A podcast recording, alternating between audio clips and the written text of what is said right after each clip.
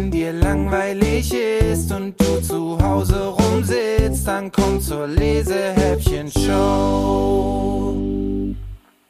Hallo und herzlich willkommen bei einer neuen Episode der Lesehäppchen Show. Ich weiß ja nicht, wie es bei euch so ist, aber bei uns in Hessen sind jetzt Sommerferien angesagt. Das Wetter ist leider im Moment nicht so richtig toll. Unser schöner Familienurlaub ist wegen Corona ins Wasser gefallen, also sitzen wir sechs Wochen lang zu Hause. Und was hilft gegen die Langeweile? Ein gutes Buch. Besonders gut hilft übrigens ein spannendes Buch. Deswegen geht heute alles um spannende Bücher. Und weil ich die besonders gerne lese, aber nicht besonders gut schreiben kann, habe ich mir einen Experten zum Thema Spannung in Büchern eingeladen.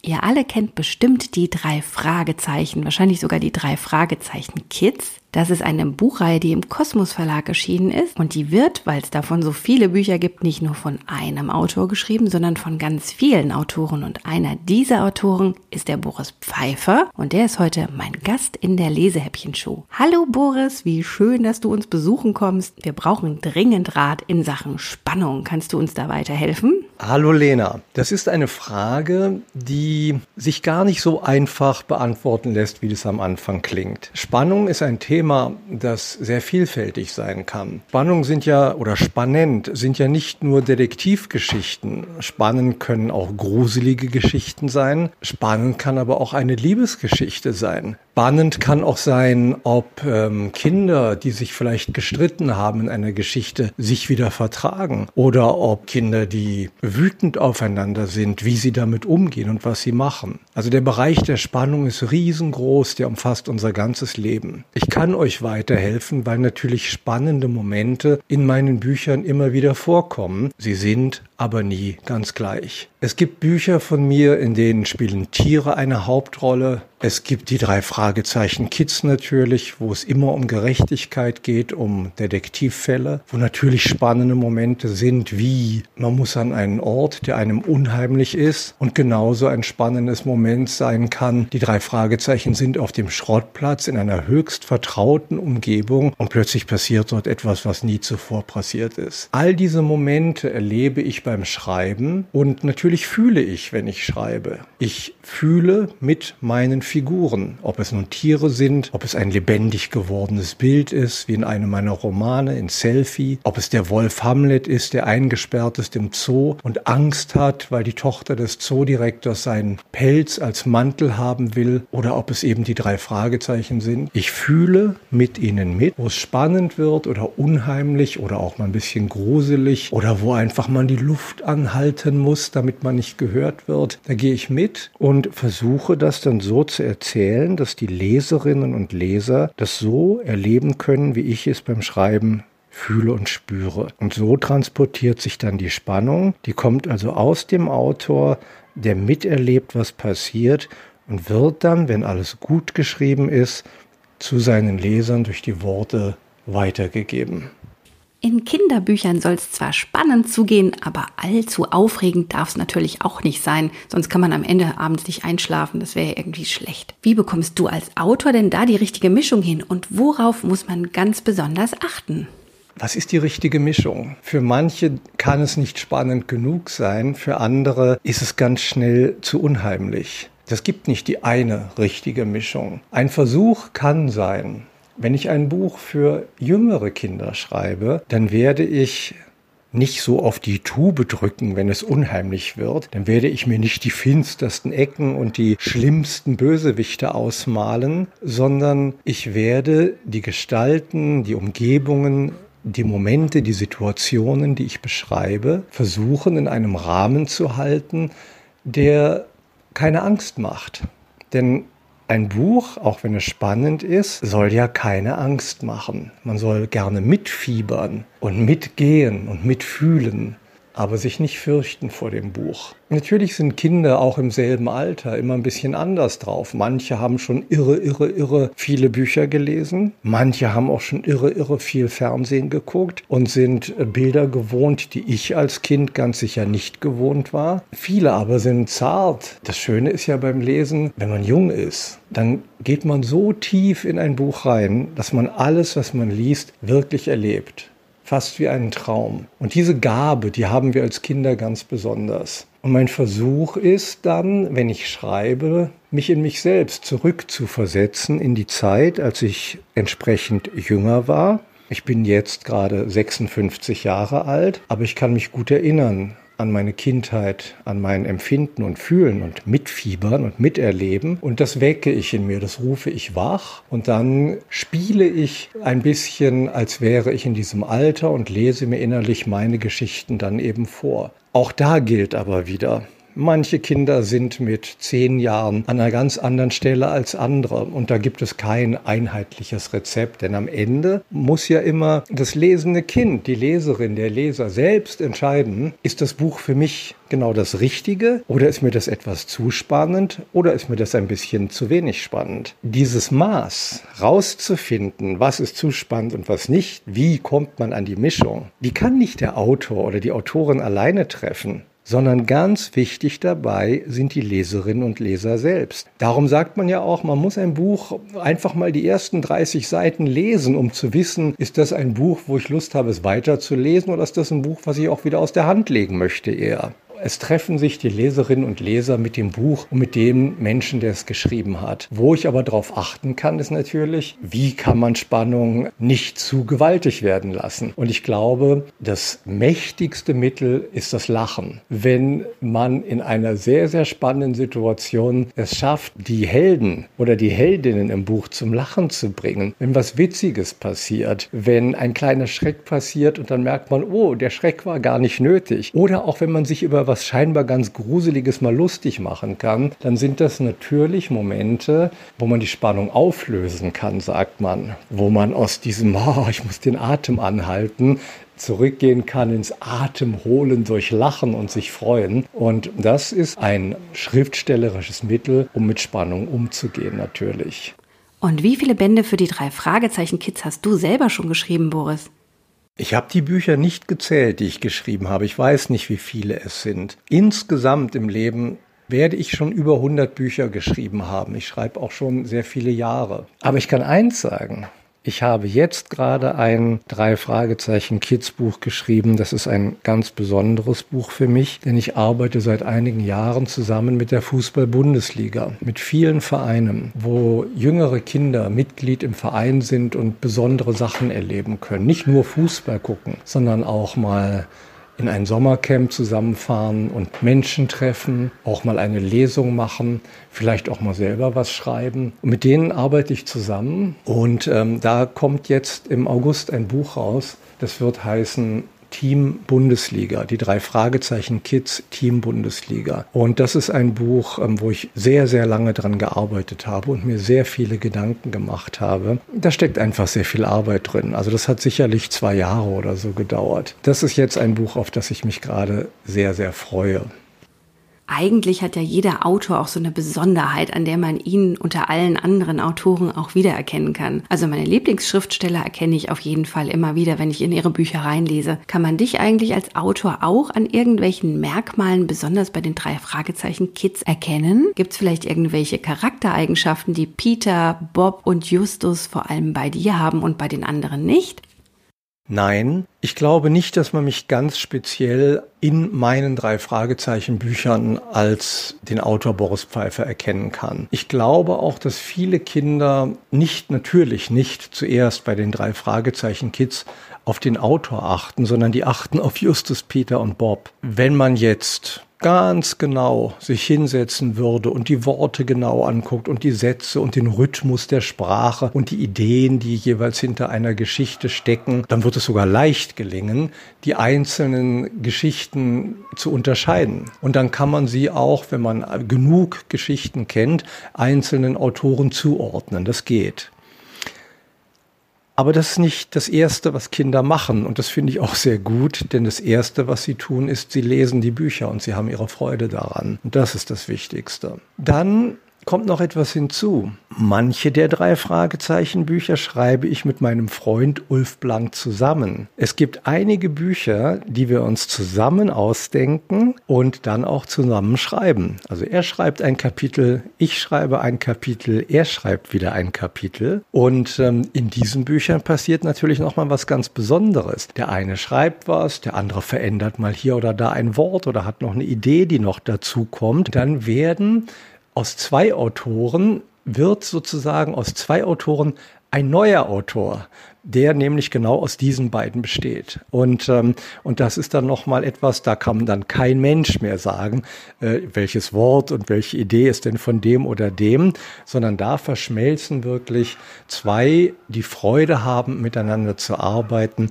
zu einem gemeinsamen, äh, einem gemeinsamen Autor des Buches. Du bist ja aber nicht nur Autor von den drei Fragezeichen Kids, sondern du hast auch schon Theaterstücke für Kinder geschrieben und eine Reihe anderer Bücher, zum Beispiel Die Akademie der Abenteuer oder Das wilde Pack. Worum geht's denn darin und was ist das Spannende an dieser Geschichte? Das wilde Pack ist eine Geschichte, die ich über alles liebe. Das wilde Pack habe ich gemeinsam erfunden und geschrieben mit André Marx. André Marx schreibt auch die drei Fragezeichen, also die, wo die älter sind. Und vor vielen Jahren haben wir uns kennengelernt und sind sehr gute Freunde geworden und hatten Lust, miteinander ein Buch zu schreiben. Und da ist uns die Geschichte in den Sinn gekommen eines Wolfs, der im Zoo lebt. Sein Name ist Hamlet. Und er kennt die Welt draußen überhaupt nicht, weil er im Zoo geboren worden ist. Er hat einen einzigen Freund im Zoo der lebt im Käfig nebenan. Das ist der Gorilla Barnabas. Der ersinnt einen Plan, wie er Hamlet zur Freiheit verhelfen will. Und dann macht sich Hamlet auf den Weg und er kennt eben die Welt draußen überhaupt nicht. Aber es gibt eine Legende im Zoo, dass irgendwo in der Stadt angeblich eine Bande von Tieren leben soll, die einen aufnimmt, wenn man auf der Flucht ist, wenn man nicht weiß wohin. Und wer die findet, der sei gerettet das wilde Pack. Und auf die Suche nach dieser Bande von Tieren macht sich Hamlet jetzt. Und das ist seine einzige Chance in einer riesigen Stadt, die nicht für Tiere, sondern nur für den Menschen gemacht ist, zu überleben. Und das ist eine wilde, sehr, sehr, sehr fröhliche, aber auch darunter ernste und mitfühlende Geschichte. Und vom Wilden Park gibt es auch Bücher für Erstleser und ähm, die heißen Die wilden Freunde. Da malt die Bilder dazu Steffen Gumpert. Ganz wunderbar. Bei den Bü Büchern für die, für die Älteren hat die Bilder gemalt Sebastian Mayer. Ein ganz toller Illustrator auch. Ja, das ist das wilde Pack. Jetzt bin ich aber tatsächlich selber schon neugierig geworden auf das wilde Pack und ich habe heute einen besonderen Luxus. Der Boris Pfeiffer liest nämlich selber aus seinen Büchern vor und hat uns ein bisschen was vom wilden Pack mitgebracht. Ich darf mich also heute ganz entspannt zurücklehnen und es genießen, wenn mir mal jemand vorliest. Jetzt lernen wir also Hamlet, den Anführer der Wildtiere, kennen. Es war ein ganz normaler Nachmittag im Zoo. Hamlet, der junge Wolf, döste in der warmen Sonne in seinem Gehege und ließ sich auch nicht von Knut, dem Tierpfleger, stören, der mit Gummistiefeln an den Füßen und einem Besen in der Hand durch das Wolfsgehege stapfte und sauber machte. Doch plötzlich knallten schnelle Schritte über den Rundweg des Zoos, und Hamlet war sofort hellwach. Er kannte diese Schritte. Alle Tiere im Zoo kannten sie, und sie verhießen selten etwas Gutes. Selbst Knut beeilte sich plötzlich mit dem Fegen und hielt den Blick gesenkt, als wollte er sich unsichtbar machen. Dann legte sich ein Schatten über Hamlet, und die Sonnenstrahlen, die gerade noch so schön seinen Rücken gewärmt hatten, wurden von einer großen, bedrohlichen Gestalt in einem schwarzen Anzug verdeckt, der Gestalt von Zoodirektor Müller. Müller hatte kein Herz für Tiere, wie ein Zoodirektor es eigentlich haben sollte. Das konnte Hamlet sogar riechen. Wie alle Wölfe hatte er eine sehr feine Nase und konnte die Gefühle von Menschen wittern. Und Müller verströmte den Geruch von Gier mit einer Prise Grausamkeit. Hamlet sprang ängstlich auf und begann hin und her zu laufen. Doch der Zoodirektor mit den kalten Augen und dem breiten schwarzen Schnurrbart starrte ihn durch die Gitterstäbe hindurch an und verfolgte jede seiner Bewegungen. Machen Sie mal schneller da, herrschte er den Tierpfleger an. Eilig nahm Knut seinen Besen und suchte das Weite. Nun waren Müller und Hamlet allein. Dein Fell ist wirklich schön, Wolf. Konstanze hat einen guten Geschmack. Und zum Glück bist du noch jung, ein paar Jahre älter, und dein Pelz wäre zu stumpf und struppig, um ihn meiner Tochter zu schenken. Sie ist anspruchsvoll, weißt du, für sie kommt nur das Beste in Frage. Unwillkürlich stellten sich Hamlet die Nackenhaare auf, und er knurrte den Zoodirektor an und fletschte die Zähne. Ja, ja, klor mich nur an, mein junger Wolf, es wird dir nichts nützen. Morgen früh, wenn die Sonne aufgeht, hat dein letztes Stündlein geschlagen. Mal sehen, vielleicht lass ich deinen Kopf ausstopfen und hängen mir ins Wohnzimmer an die Wand. Zwischen dem Eisbär und dem Tiger ist noch Platz. Dann kannst du die Zähne fletschen, bis du von Motten zerfressen bist. Müller lachte. Dann drehte er sich um und schlenderte davon. Er tätschelte noch ein paar Schulkindern, die gerade auf dem Weg zu den Zebras waren, den Kopf, dann war er verschwunden. Im nächsten Gehege, quer über den Weg, regte sich ein riesiger Fellberg. Oh Mann, Hami, sagte Hamlets bester Freund, der Gorilla Barnabas. Das klingt aber gar nicht gut. Sieht aus, als würde Müllers wirklich ernst meinen. Ich dachte ja erst, der macht bloß Spaß. Spaß? Das war bestimmt kein Spaß. Die Verzweiflung schnürte Hamlet die Kehle zu. Müllers jüngste Tochter wird bald sechzehn, und du weißt genau, was passiert ist, als seine anderen Töchter sechzehn wurden. Barnabas wusste es. Zweimal schon waren Tiere aus dem Zoo verschwunden, ein Eisbär und ein Tiger. Einfach so, spurlos. Und jedes Mal war eine von Müllers Töchtern kurz darauf mit einem Pelzmantel herumgelaufen, den sie zu ihrem sechzehnten Geburtstag geschenkt bekommen hatte. Die eine mit einem Eisbärpelz, die andere mit einem Tigerpelz. Müllers Tochter stand in den letzten Wochen immer wieder vor meinem Käfig und hat mich angestarrt. Nein, eigentlich nicht mich, sondern mein Fell. Sie hatte ganz glänzende Augen dabei und den gleichen gierigen Geruch wie ihr Vater. Ich hab es immer geahnt, Barnabas. Eines Tages werde ich als Pelzmantel enden. Jetzt ist es also soweit. Ist es nicht, widersprach der Gorilla. Jedenfalls nicht, wenn du von ihr abhaust. Und wo soll ich dann hin? Ich kann mich ja schlecht hier im Zoo verstecken. Du musst natürlich raus aus dem Zoo und dann musst du das wilde Pack suchen. Das wilde Pack. Hamlet hätte am liebsten laut aufgeheult. Fängst du schon wieder damit an, Barnabas? Das wilde Pack ist eine schöne Geschichte, aber auch nicht mehr. Noch nie hat irgendein Tier dieses wilde Pack zu Gesicht bekommen. Barnabas streckte eine seiner Pranken aus, als wollte er Hamlet streicheln. Hami, sagte er leise, das wilde Park gibt es wirklich. Es sind Tiere, die an einem Geheimversteck hier in der Stadt leben. Sie sind vor den Menschen geflüchtet und haben sich zusammengetan. Wer das wilde Pack findet, der wird von ihm aufgenommen. Hm, dort gibt es keine Menschen und keine Käfige. Dafür haben die Tiere da immer genug zu fressen, nur die feinsten Sachen. Und es ist warm und schön da. Sie leben in einem Paradies. Du musst das wilde Pack nur finden, dann bist du gerettet. Für einen Augenblick wurde Hamlet ganz leicht ums Herz. Wenn es nur wahr wäre, murmelte er, wenn ich aus dem Zoo entkommen und das wilde Pack finden würde, dann müsste ich vielleicht nicht sterben. Hamlets Blick fiel auf die Gitterstäbe vor ihm. Aber ich stecke ja in diesem Käfig fest, und hier komme ich auch nicht raus. Ach, Hammi, das glaubst du doch nicht wirklich, dass ich dich im Stich lasse. Das ist wirklich nett von dir, aber ich wüsste nicht, wie du mich hier herausholen könntest. Ich schon. Guck mal.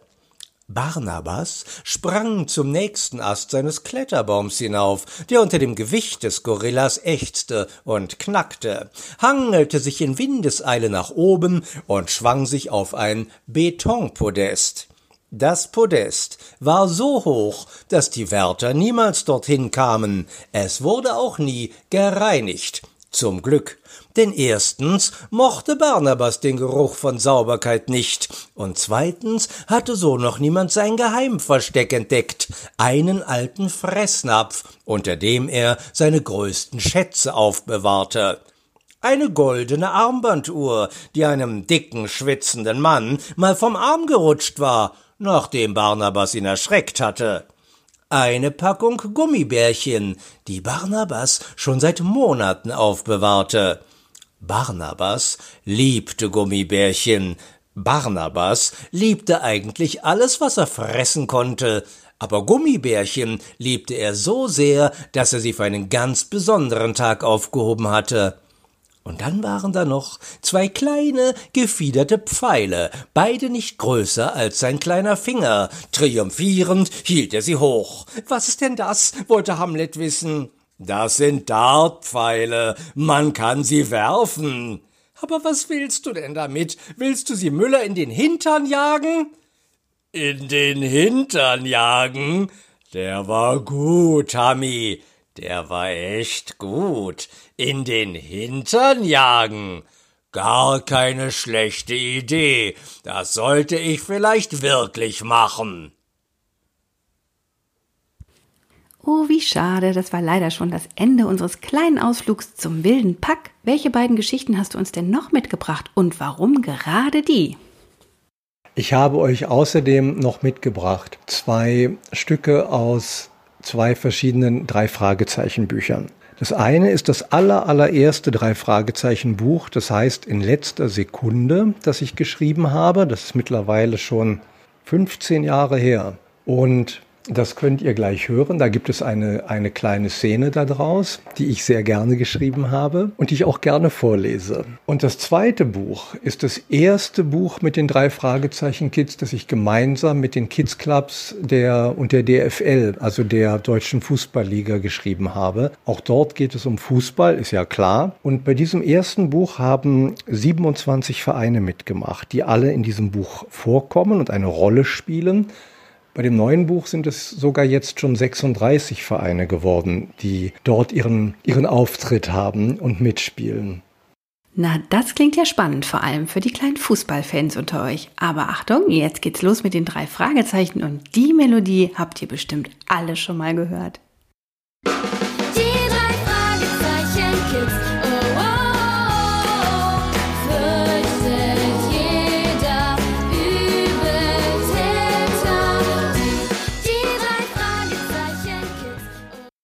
Bereit? rief Justus. Wir gehen nur so weit, wie wir uns noch hören können, und wer was findet, kehrt sofort um.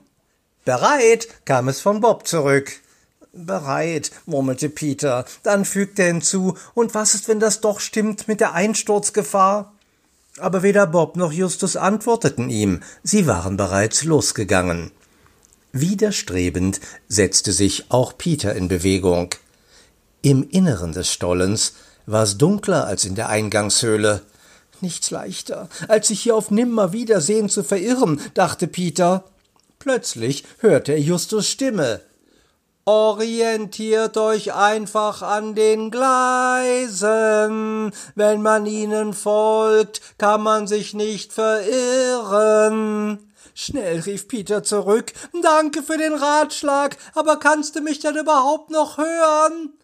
Laut und deutlich. Bei mir kommt ja auch gut an, Das war Bob. Hier scheint nichts zu sein, oder wenn, dann sehe ich es nicht. Es ist nämlich ziemlich dunkel. Die letzten Worte von Bob klangen, als hätte er sich verschluckt. Peter rief Was hast du gerufen? Statt Bob antwortete Justus Er hat gesagt, es ist ziemlich dunkel. Ja, rief Peter, hier auch. Alles klar bei dir, Just? Alles klar. Ich hoffe, du hast nichts an den Ohren. Ha, ha. Peter lachte gepresst. Schritt für Schritt tastete er sich an den Schienen vorwärts. Er schwor sich, wenn er irgendetwas spürte, was ihm nicht geheuer vorkam, würde er sofort umdrehen und losrennen. Doch außer den Gleisen an seinen Füßen spürte er nichts. Leise zählte Peter seine Schritte und nahm sich vor, alle zehn Schritte zu rufen. Acht, neun, zehn. Peter blieb stehen. Justus! Justus, hast du schon was gefunden? Dann lauschte er.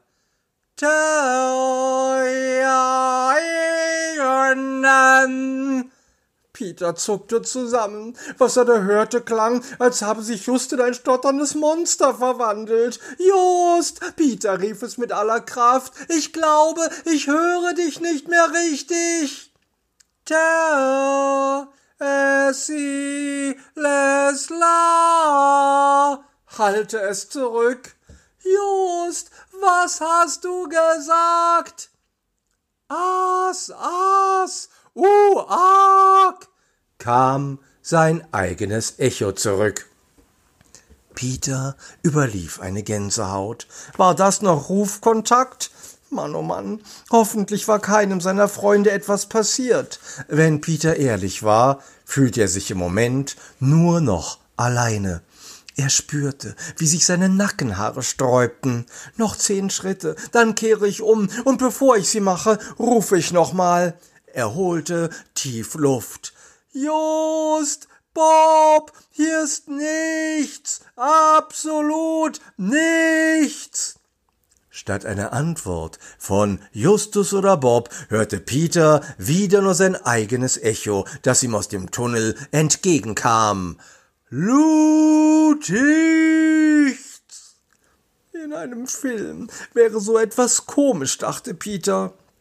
Plötzlich kam ihm auch die Einsturzgefahr wieder in den Sinn. Hoffentlich löse ich mit den Rufen nicht noch einen Steinschlag aus. In den Bergen war es nicht anders. Da durfte man auch nicht laut rufen, um keine Lawine zu verursachen. Justus, hörst du mich noch? Ich denke gerade, was ist eigentlich, wenn wir durch unser Gebrüll einen Steinschlag auslösen? Weißt du, ich meine, da kann doch.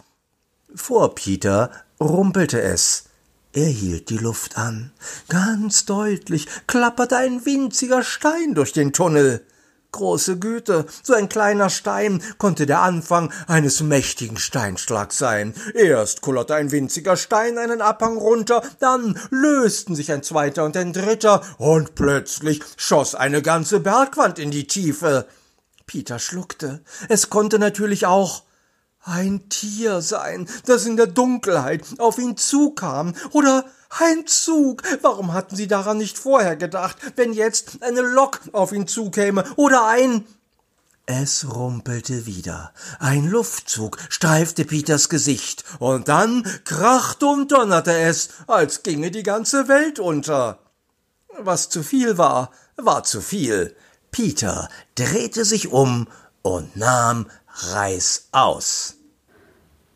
Oje, der arme Peter, der macht was mit. Das ist ja wirklich eine spannende Geschichte, die Boris Pfeffer euch da mitgebracht hat. Und spannend geht's für die Fußballfans jetzt weiter. Nochmal mit den drei Fragezeichen Kids und Bundesliga-Alarm.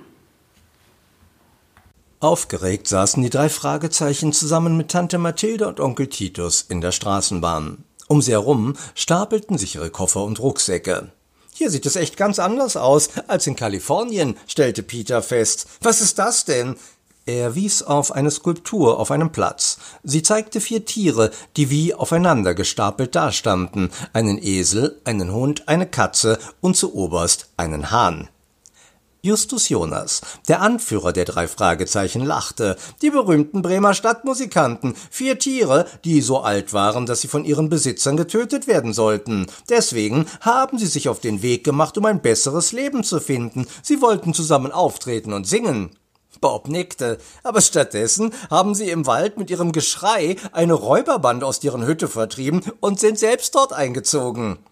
Er beugte sich zu seinen Freunden und flüsterte, ein richtiges Detektivteam also, genau wie wir mit unserer Kaffeekanne im Wald. Cool, grinste Peter, und dazu haben sie ein Denkmal, wie Fred Fireman auf dem Marktplatz von Rocky Beach. Ja, den guten Fred werden wir jetzt einen ganzen Monat nicht sehen, meinte Bob. Ich werde ihn vermissen. Und ich werde Giovannis Eis vermissen. Justus leckte sich die Lippen. Und uns vermisst bestimmt Kommissar Reynolds, meinte Peter. Dann flüsterte er seinen Freunden zu, wie der es wohl einen Monat ohne uns schafft, Rocky Beach von Verbrechen freizuhalten. Justus schmunzelte.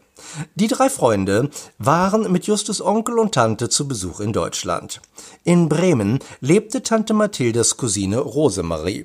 Mit ihr wollte Tante Mathilde in Familienerinnerungen schwelgen, während Onkel Titus vorhatte, Flohmärkte zu besuchen, und zwar quer durch das ganze Land. Da gibt es ganz einmalige Wertstoffe, hatte er fast stündlich vor der Abreise verkündet. Die Deutschen sind bekannt für ihren guten Umgang mit Gebrauchtwaren. Äh, wir müssen aussteigen, verkündete Tante Mathilda. Und richtig. In diesem Moment hielt auch schon die Straßenbahn und die drei Fragezeichen drängten eilig mit ihrem Gepäck nach draußen. Es ging in eine kleine Straße voller bunter Häuser mit hübschen Vorgärten. Während Onkel Titus und die drei Fragezeichen sich noch mit den Koffern und Rucksäcken abschleppten, blieb Tante Mathilda bereits vor einem der Häuser stehen und klingelte. Kurz darauf wurde die Tür von einer Frau mit knallrot gefärbten Haaren aufgerissen. Mathilda, willkommen in Deutschland. Und ihr auch. Sie lachte Onkel Titus und den drei Fragezeichen zu, und sie begrüßten sich.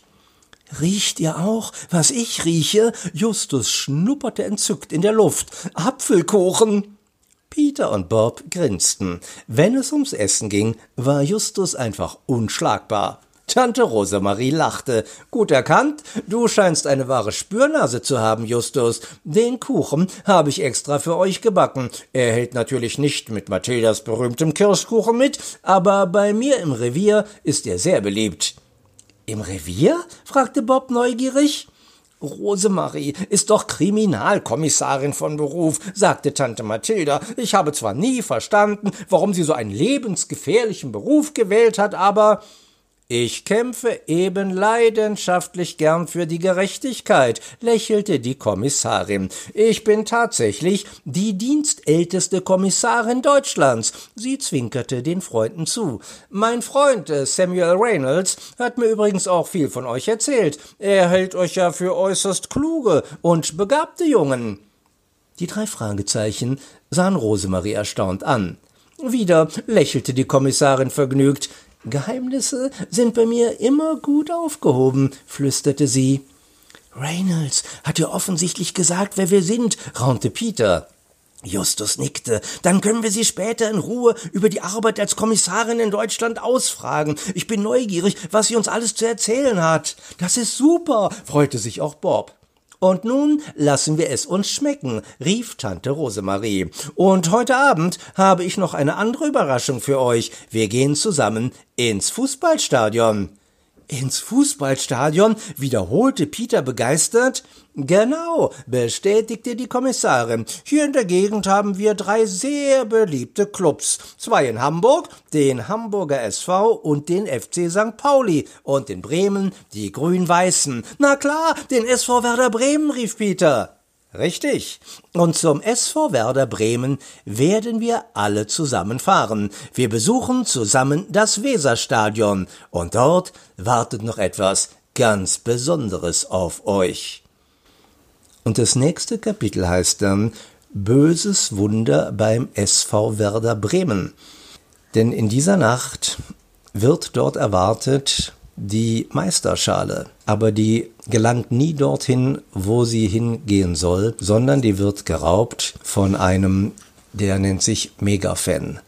Und dem setzen sich die drei Fragezeichen dann auf die Spur, denn die Entführung dieser Meisterschale führt zu einem riesigen Fall, der quer durch die ganze Fußball-Bundesliga weiterführt. Diesen Fall werden die drei Fragezeichen dann im Verborgenen mit Hilfe von Tante Rosemarie hoffentlich aufklären. Lieber Boris, vielen Dank für deinen Besuch in der Lesehäppchen-Show und dass du es heute für mich übernommen hast, vorzulesen. Ich würde mich sehr freuen, wenn du mal wieder vorbeikommst und eins deiner Bücher mitbringst. An welchem neuen Buch schreibst du denn eigentlich gerade? Ich habe in diesen Tagen gerade ein Drei-Fragezeichen-Kids-Buch fertig geschrieben. Ein Buch, das nachts in der Schule der Drei-Fragezeichen-Kids spielt in dem eine Gruselnacht dort stattfinden soll. Und diese Gruselnacht hat einen verbrecherischen Hintergrund. Und jetzt werde ich arbeiten an den Survivors, in denen es um das sterbende Korallenriff geht. Und ich freue mich sehr, da jetzt mich wieder hinzusetzen und die nächsten Wochen daran zu arbeiten. Und dann habe ich ja auch einen eigenen Verlag zusammen mit meinem Verlagspartner Michael Bouton, den Graffiti Verlag. Im Graffiti Verlag retten wir Kinderbücher. Da schreibe ich keine Bücher, da lese ich aber Bücher und wir bringen Bücher neu raus. Das ist eine Arbeit, die ich auch wirklich von Herzen gerne tue. Da gibt es die Website graffiti-verlag.de. Graffiti schreibt man dann mit PH in diesem Fall. Wer meine Bücher sehen möchte, die ich geschrieben habe, der kann auf meiner Website gucken, die heißt borispfeifer.de. Vielen, vielen Dank für diese Einladung. Es hat mir Riesenspaß gemacht, zusammen mit euch die Lesehäppchen-Show zu gestalten. Es war wirklich schön. Und ich wünsche euch alles, alles Gute. Ich komme gerne mal wieder. Ihr wisst ja, ihr werdet einige von meinen Büchern geschenkt bekommen oder die werden verlost werden. Ich signiere euch die dann und die Lena schickt sie euch dann zu. Es geht keiner von euch leer aus und es gibt auch ein paar Bücher für die Lesehäppchen-Show, für die Bibliothek und euch allen ein ganz, ganz herzliches Tschüss oder wie man auch sagt, denn ich bin ja so halb Italiener. Ciao, euer Boris.